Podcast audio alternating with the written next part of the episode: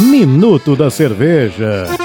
Episódio 2. Hoje iremos conhecer um pouco mais da Bierbaum Weizenrau. Cerveja desenvolvida para comemorar os 80 anos de imigração austríaca. Uma cerveja de trigo defumada, aonde que em sua formulação é utilizado 100% de malte defumado, seja ele o Pilsen ou o malte de trigo, aonde que ela traz como características as semelhanças de uma cerveja de trigo que tem já notas de banana, cravo e com complexidade do defumado. É uma cerveja que já obteve sete medalhas em concursos nacionais e internacionais. Ela harmoniza muito bem com pratos defumados e até mesmo charutos. É uma cerveja da linha sazonal da Bierbau. Ela foi lançada em 2013. Ela é do estilo germânico também, com as características de coloração castanho pálido ao castanho. No seu aroma, ela traz grande presença de levedura, frutado e fenólico. Características também de cavo da Índia, nonoscada, fumo e muitas das vezes baunilha o aroma de lúpulo não é percebido. O teor alcoólico é 5,5 e o amargor dessa cerveja é 16 IBU.